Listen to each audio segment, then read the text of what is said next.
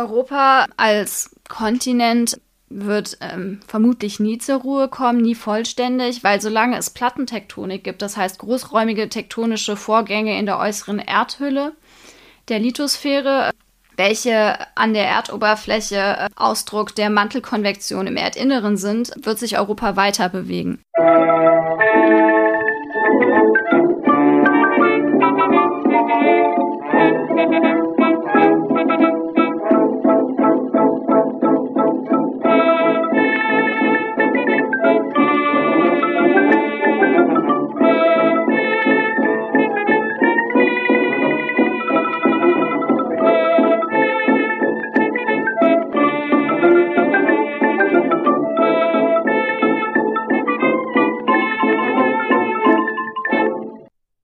Größeren zeitlichen Umfang hat noch keine Folge von Geschichte Europas umfasst.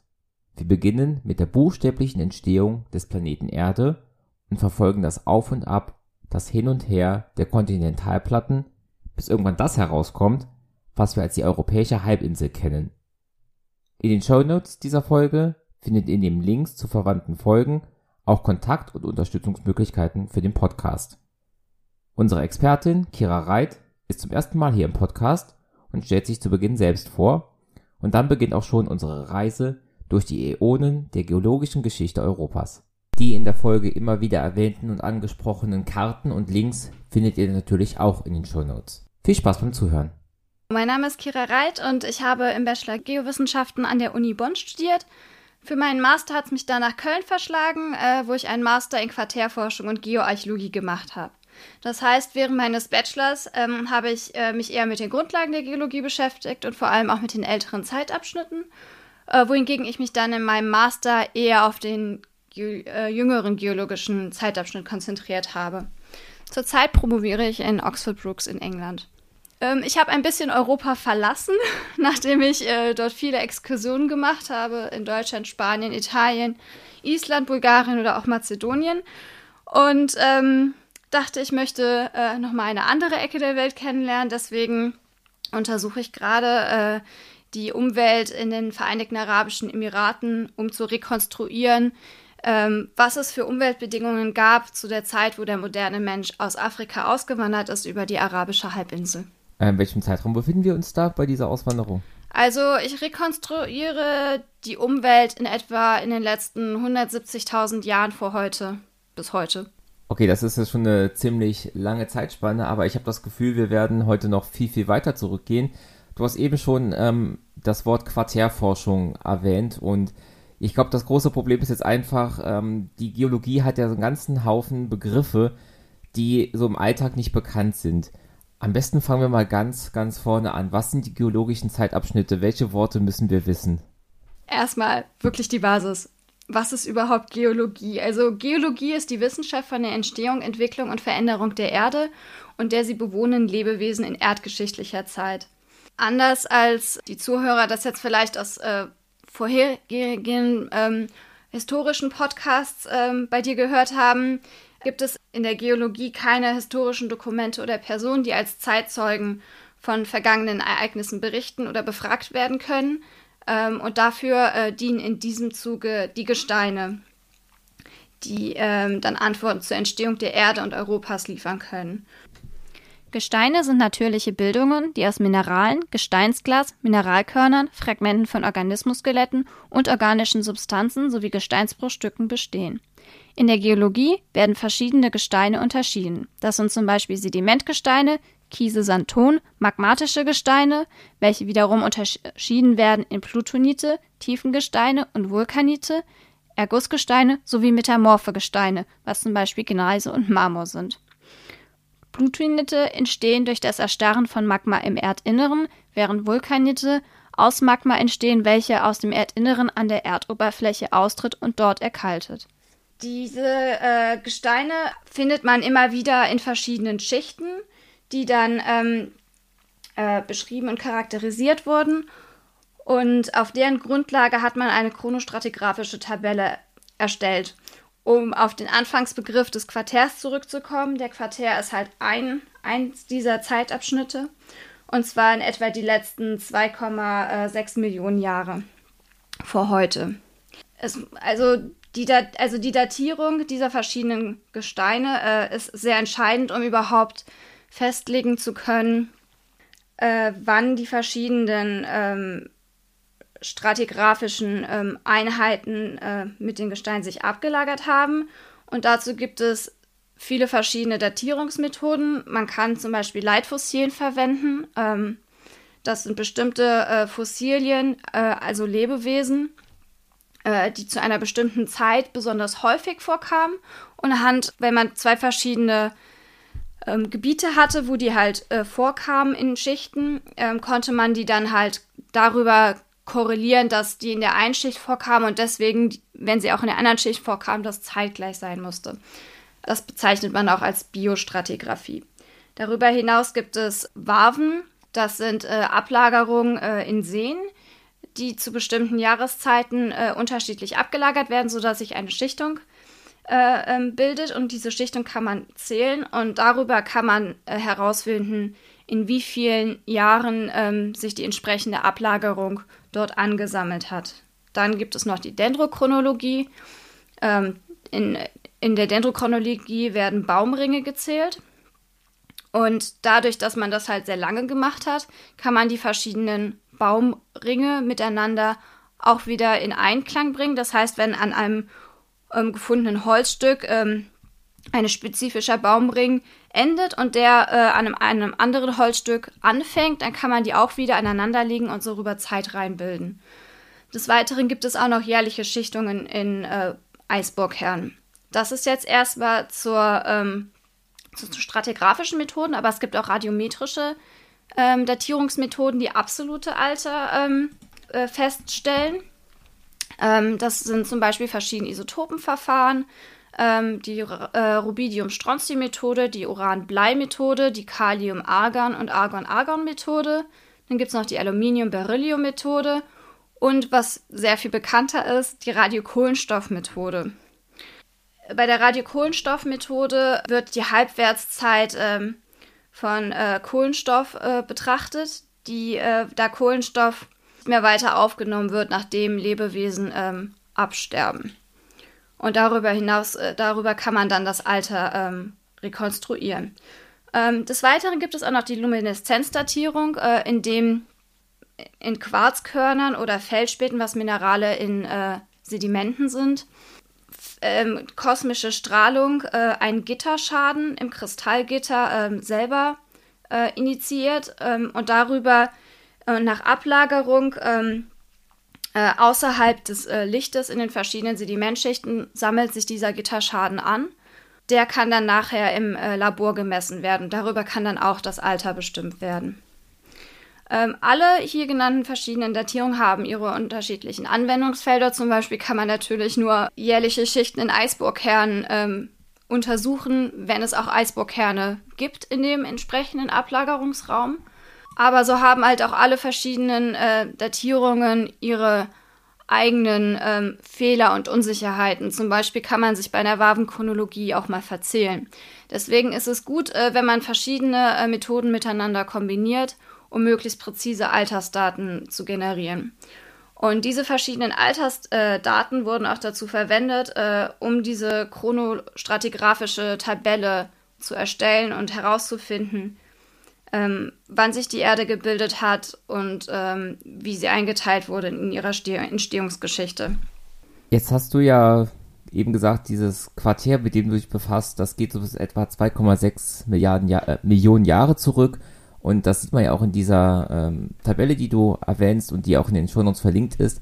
Und trotzdem ist das Quartär, obwohl 2,6 Millionen Jahre ja schon riesige Zeit sind, ja nur die alleroberste Spitze von dieser von dieser Tabelle. Wenn wir da vielleicht mal ein bisschen größeren Blick machen, wie ist so die Erdgeschichte an und für sich unterteilt? Genau, es gibt zwei verschiedene Unterteilungssysteme, einmal ähm, auf der Geochronologie basierend und einmal auf der Chronostratigraphie basierend. Die ähm, geochronologische Gliederung bezieht sich hier ausschließlich auf die Zeitabschnitte der Erdgeschichte, das heißt auf die geologische Zeit, während die Chronostratigraphie sich auf die geologische Überlieferung, das heißt auf die Gesamtheit oder eine bestimmte Teilmenge der Gesteine aus einem solchen Zeitabschnitt ähm, bezieht.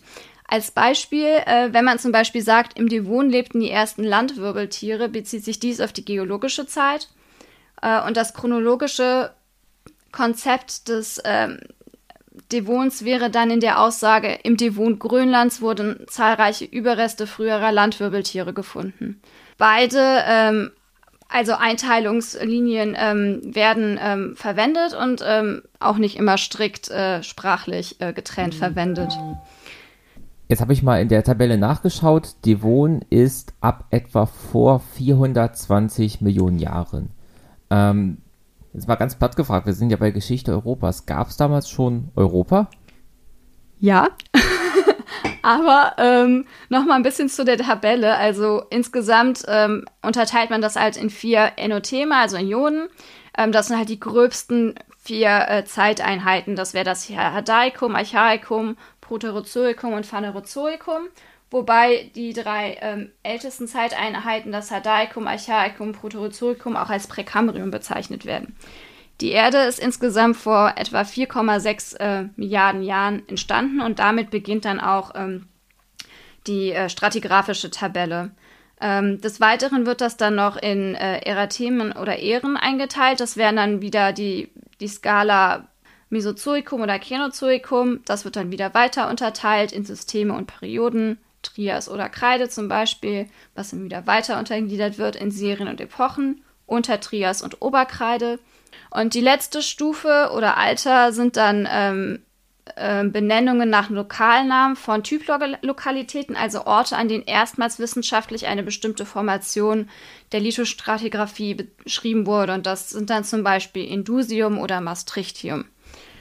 Zu Europa. Du hattest mich ja gefragt, wann kann man von Europa sprechen? Ähm, äh, Europa, also die ältesten ähm, Gesteine Europas, ähm, äh, äh, vor etwa 3,1 Milliarden Jahre gefunden ähm, auf der äh, Kola-Halbinsel im heutigen Nordwesten Russlands sowie im Norden von Schweden und Finnland. Europa, also dieses Ursprungs-Europa äh, ist ähm, geologisch gesehen ein Kraton ähm, das heißt, äh, ein großes Stück kontinentaler Kruste, welches äh, geologisch stabil ist, das heißt keine stärkeren tektonischen Aktivitäten wie Gebirgsbildungen im Inneren des Kratons äh, mehr nach dessen Bildung stattfinden. Während äh, der Erdgeschichte kamen dann weitere äh, Terrane, das sind heißt neu angegliederte Krustenstücke oder auch Mikroplatten, an äh, dieses Ursprungs-Europa ähm, ran und äh, der Kontinent äh, wuchs sozusagen. Das Ursprungseuropa oder Proto-Europa auch bezeichnet, äh, bildete diesen, den ersten Kontinent namens Baltica bis zum mittleren Proterozoikum. Also ab dem mittleren Proterozoikum kann man also mit, mit Gestein von äh, bis zu 3,1 äh, Milliarden Jahre vor heute, kann man sagen, da begann Europa. In Deutschland äh, finden sich die ältesten Gesteine etwas später, und zwar um 540 Millionen Jahre im Präkambrium. Man findet diese zum Beispiel im Bayerischen Wald oder auch im Oberpfälzer Wald, im Erzgebirge, im Lausitzer Bergland äh, oder äh, zum Beispiel im Schwarzwald. Während des äh, Präkambriums äh, war die Welt recht kühl es formte sich ein Großkontinent namens Rodinia etwa vor 1,1 Milliarden Jahren, welcher auch ähm, diesen, das Proto-Europa ähm, mit einschloss.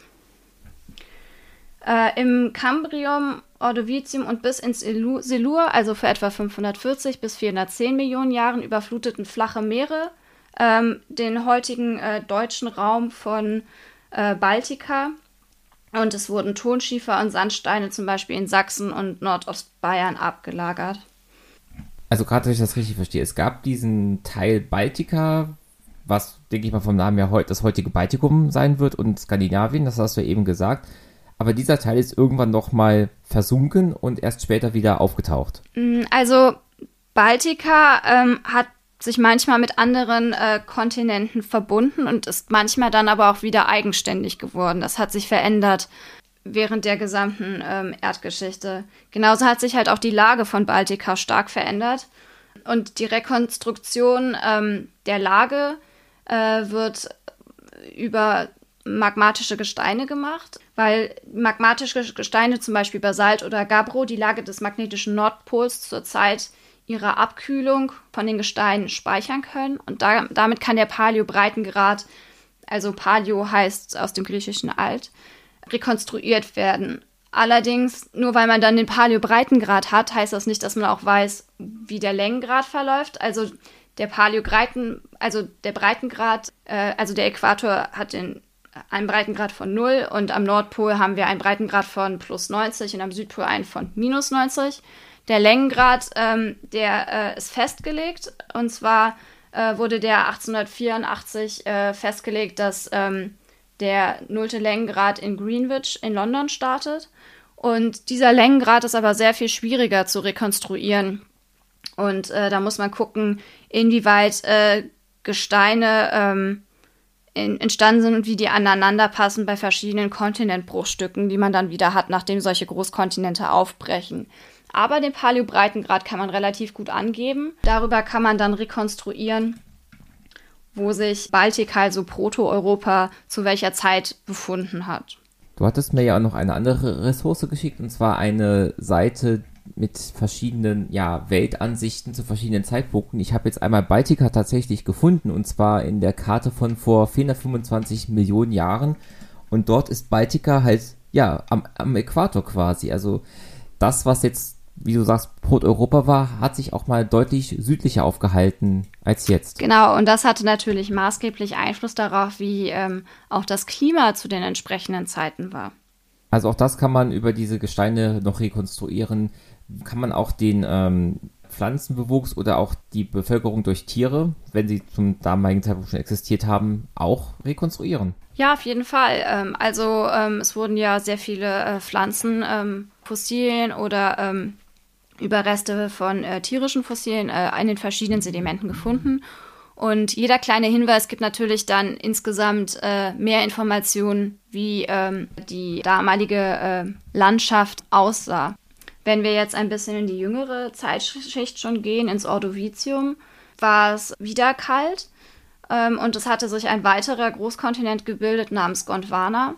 Dadurch, dass ein anderer Kontinent namens Laurentia mit Baltica kollidiert ist und es gab Ko Korallenriffe zu der Zeit und ähm, solche fossile Spuren von Korallenriffen kann man dann auch äh, in den geologischen Sedimenten äh, finden. In dem Wohn kann man zum Beispiel sagen, ähm, dass als sich ein weiterer Großkontinent namens Pangea ge geformt hatte, auch ähm, das erste Mal äh, in, wuchsen in einer, ähm, weil sich gerade der Bereich vom arktischen Kanada in der Äquatorregion befunden hat. Und dort wuchsen dann ähm, Bäume, die man natürlich heute, wenn man sich äh, da Gesteine angucken würde, sagen würde, die könnten gar nicht da wachsen. Aber weil damals dann halt auch zum Beispiel Kanada äh, am Äquator lag, war äh, das Klima äh, ganz anders.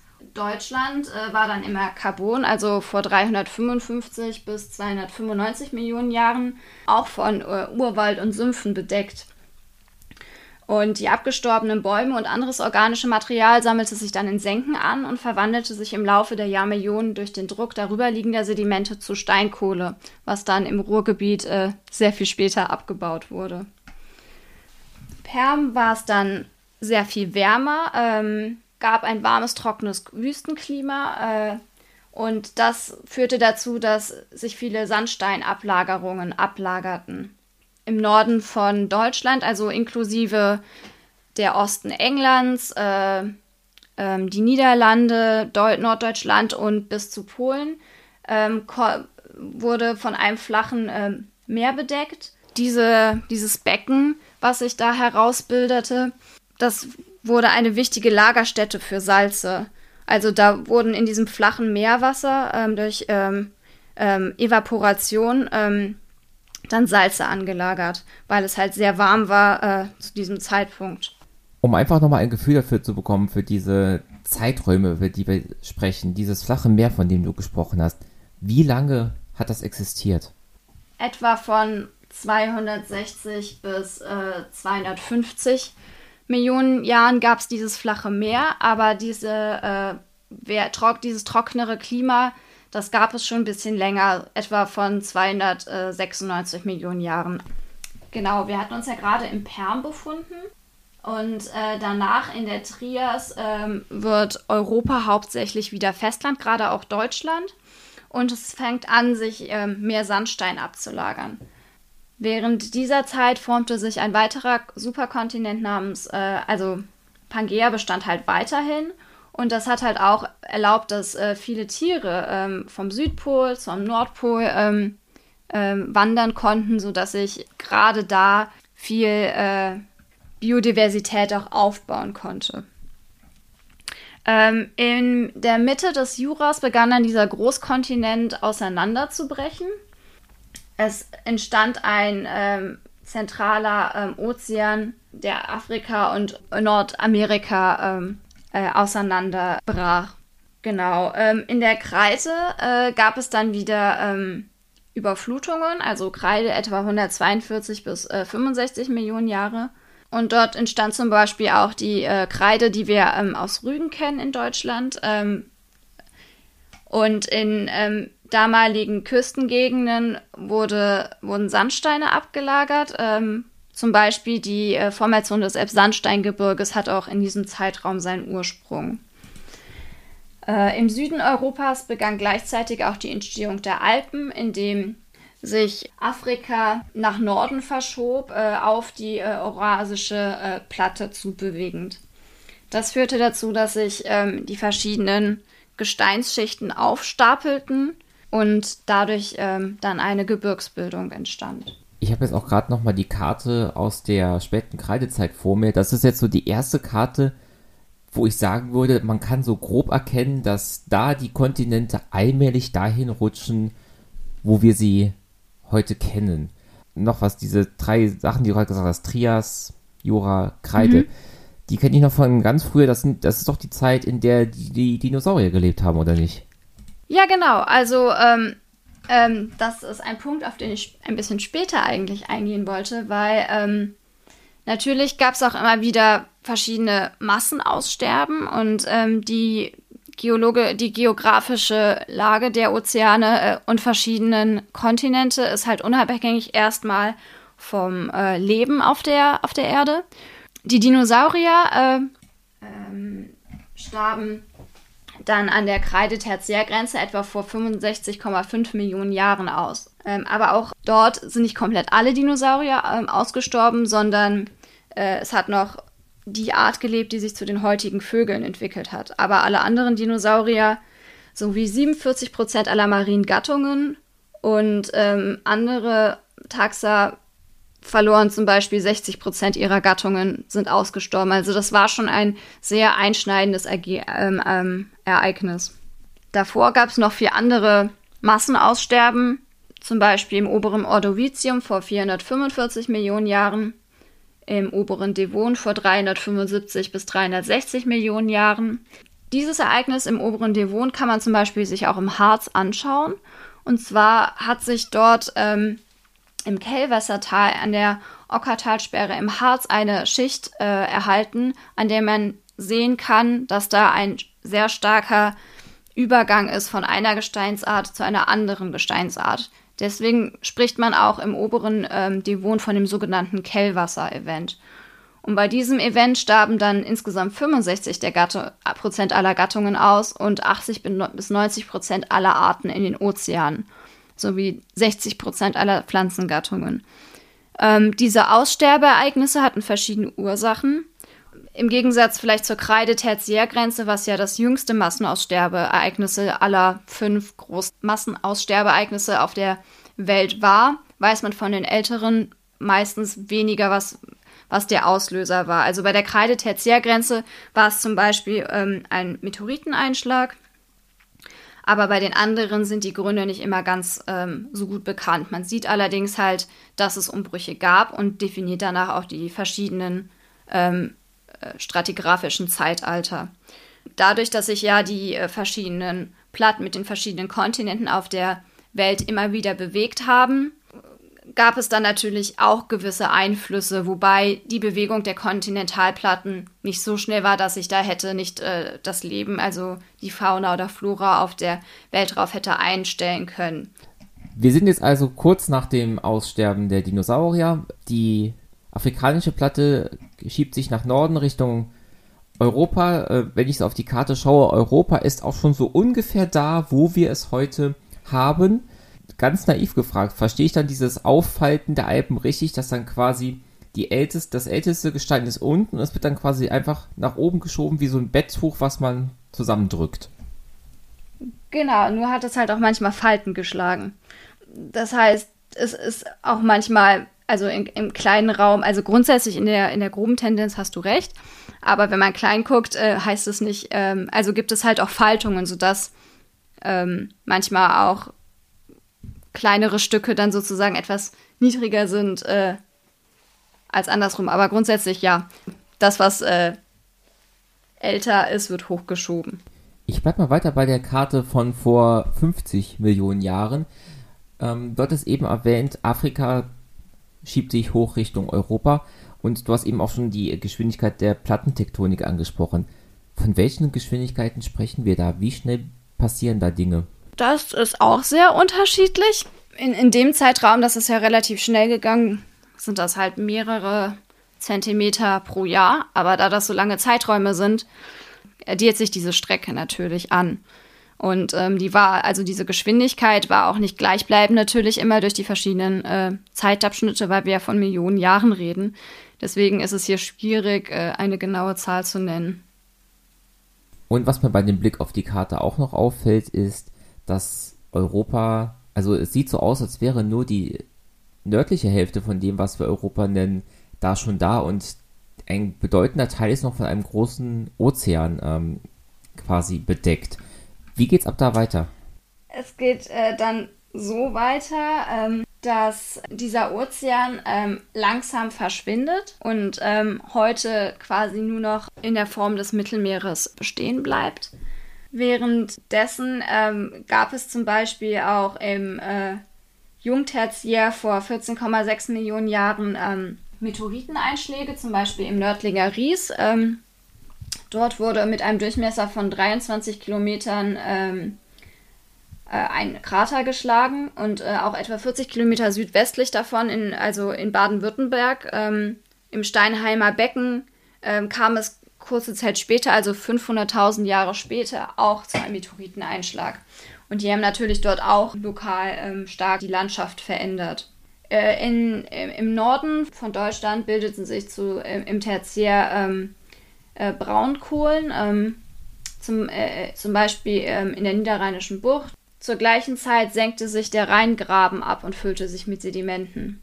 Dies ähm, war noch im Zuge der alpidischen Orogenese, die vor 65 Millionen Jahren begann und aber erst vor etwa 2,6 bis 2,5 Millionen Jahren endete. Also quasi mit dem Ende äh, des Neogens äh, war auch dann die alpidische Orogenese, also Gebirgsbildung, abgeschlossen.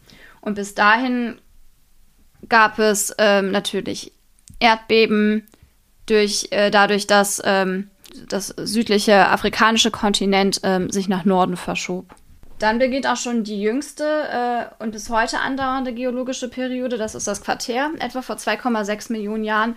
Und das Quartär ist wiederum in das Pleistozän und Holozän gegliedert. Das Pleistozän umfasst den Zeitraum ab 2,6 Millionen Jahre bis 11,7 Jahre vor heute, ab dem beide Pole der Erde vergletschert waren und sich die Erde abermals in einem Eiszeitalter befindet. So, ähm, solche Eiszeitalter gab es bereits mehrere Male in der Erdgeschichte, zum Beispiel im Proterozoikum, im Ordovizium, Silur sowie im Carbon und Perm. Die Eiszeiten werden in glaziale Kaltzeiten und interglaziale Zwischeneiszeiten oder Warmzeiten untergliedert. Das Holozän ab 11,7 Jahre vor heute umfasst den Zeitraum nach dem letzten Glazial und ist eine Warmzeit innerhalb der nach wie vor anhaltenden Quartären Eiszeit.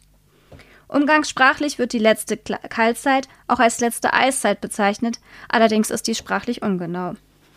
Insgesamt sind Eiszeitalter eine Ausnahmeerscheinung in der Erdgeschichte, da die Erde die weitaus größte Zeit an, an den Polen eisfrei war. Die Landschaft im Pleistozän war geprägt von verschiedenen Moränen und Urstromtälern. In Norddeutschland reichten die Gletscher aus Skandinavien quer über die heutige Ostsee und nach Süden bis zu den Mittelgebirgen. Die drei Hauptvergletscherungen im norddeutschen Tiefland sind nach Flüssen benannt, die die maximale Ausdehnung ihrer Eisschilde nach Süden angeben. Das sind zum Beispiel die Elster-Kaltzeit, die Saale-Kaltzeit und die Weichsel-Kaltzeit, welche die letzte Kaltzeit ist, die von etwa 115.000 Jahren vor heute bis 11,7.000 Jahren vor heute anhielt.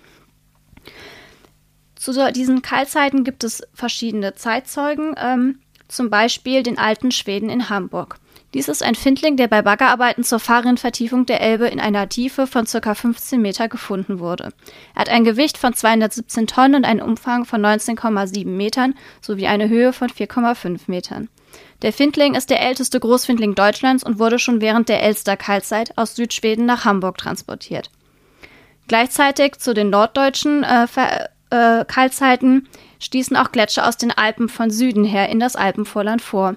Die Hauptvergletscherungen im alpinen Raum werden als Günz-, Mindel-, Ries- und Würmkaltzeit bezeichnet. Der letzte Vorstoß der letzten äh, Kaltzeit fand für etwa 20.000 bis 80.000 Jahre vor heute statt. Zu diesem Zeitpunkt waren große Teile des Wassers ähm, in den Gletschern ähm, gespeichert, sodass nachdem sich die Gletscher zurückzogen nach 18.000 Jahren vor heute verschiedene Landflächen frei wurden, die über dem Meeresspiegel lagen und dann aber nicht mehr vom Eis bedeckt waren. Das waren zum Beispiel das Doggerland. Das Doggerland war eine Fläche, äh, welche dann von Ostengland bis Dänemark ein Gebiet umfasste. Und äh, die Menschen der Mittelsteinzeit konnten nach dem Ende der letzten Kaltzeit von Mitteleuropa leicht so äh, über diese Landfläche nach äh, Südengland äh, zu Fuß gelangen nachdem der Meeresspiegel äh, direkt äh, am Höhepunkt der letzten Kaltzeit etwa 120 Meter tiefer lag, stieg er nun kontinuierlich an. So lag er 10.000 Jahre vor heute schon nur noch 60 Meter tiefer und 8.000 Jahre vor heute nur noch bei 25 Meter. Heute ist die Doggerbank im Mittel 30 Meter unterhalb des Meeresspiegels in der Nordsee zu finden. Ähm, daran kann man sehen, dass nach dem Abschmelzen der Gletscher der Meeresspiegel schnell wieder anstieg. Das heißt, wir sind jetzt also quasi mit dem Ende dieser Eiszeit vor so etwa 18.000 Jahren an dem Punkt, wo wir neben der Geologie quasi auch mit der Geschichte sozusagen anfangen können, weil ja dann quasi das ja, Leben des modernen Menschen in Europa nochmal ganz neu beginnt. Sehe ich das auch richtig? Ähm, dass quasi zu diesem Zeitpunkt auch die Kontinentalverschiebung kein großer Faktor mehr ist, sondern dass ja die Veränderungen in der Geologie hauptsächlich eben durch ja dieses Steigen und Fallen des Meeresspiegels geprägt ist.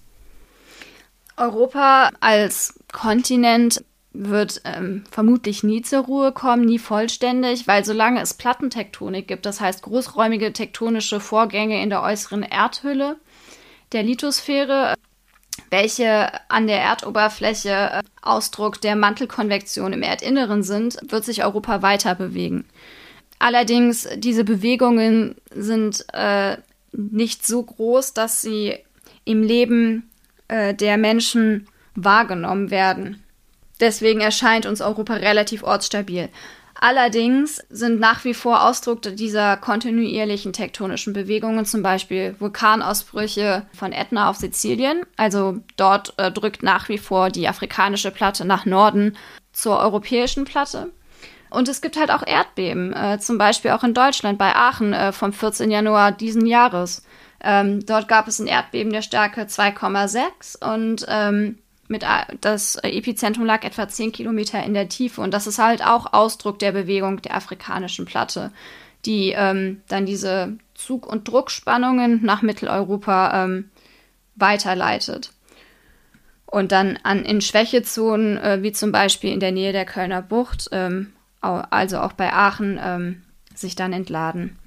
Genau, des Weiteren äh, finden auch nach wie vor immer noch Ausgleichsbewegungen ähm, nach der letzten Eiszeit äh, statt.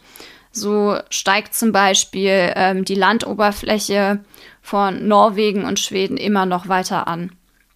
Die war vor, zuvor durch die Auflast äh, der Gletscher äh, niedergedrückt. Gibt es noch weitere Beispiele, wo wir in unserem heutigen, jetzigen Leben aktive Geologie mitbekommen? Ja, also es gibt zum Beispiel auch noch ähm, den aktiven Lacher Seevulkanismus. Da, wenn man spazieren geht am See, sieht man das kleine Blubberbläschen aufsteigen. Das heißt, dass ähm, Gase ähm, freigesetzt werden durch ähm, tiefer liegende tektonische vulkanische Aktivität. Natürlich wird das alles äh, überwacht und man kann sich sicher fühlen, aber ähm, es ist trotzdem ein Zeichen dafür, ähm, dass die Erde und Europa noch nicht ganz zur Ruhe gekommen ist. So, jetzt hast du einerseits eben gesagt, dass Afrika ja immer noch weiter hoch Richtung Europa schiebt und wir auch deswegen zum Beispiel in Italien Vulkanausbrüche und Erdbeben auch haben. Und du hast mir auch diese Seite geschickt mit der Karte. Ähm, wenn wir in die Zukunft schauen, das heißt, irgendwann müssen wir uns vom Mittelmeer verabschieden und irgendwann werden äh, ja sich Afrika, also Nordafrika und Südeuropa zu einem, zu einer Landmasse verbinden. Wie wird die Geologie Europas weitergehen? Ja, also wir werden auf jeden Fall ähm, noch äh, weitere Gebirgsbildungsphasen äh, haben. Das heißt, ähm, die Alpen werden höher werden, ähm, das Mittelmeer wird verschwinden und es findet eine, insgesamt eine Stauchung von äh, besonders Südeuropa statt.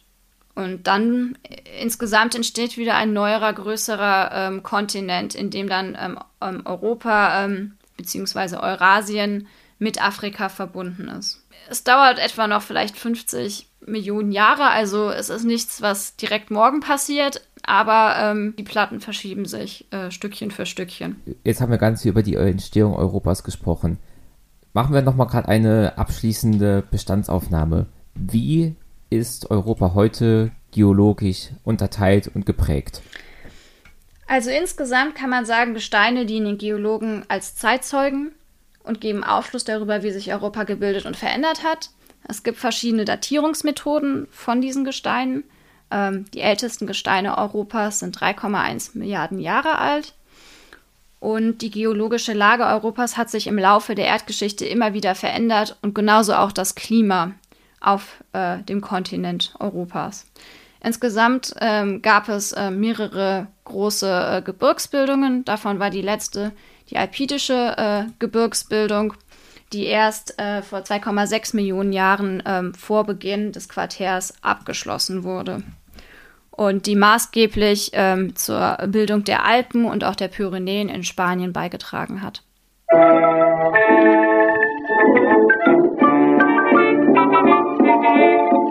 Musik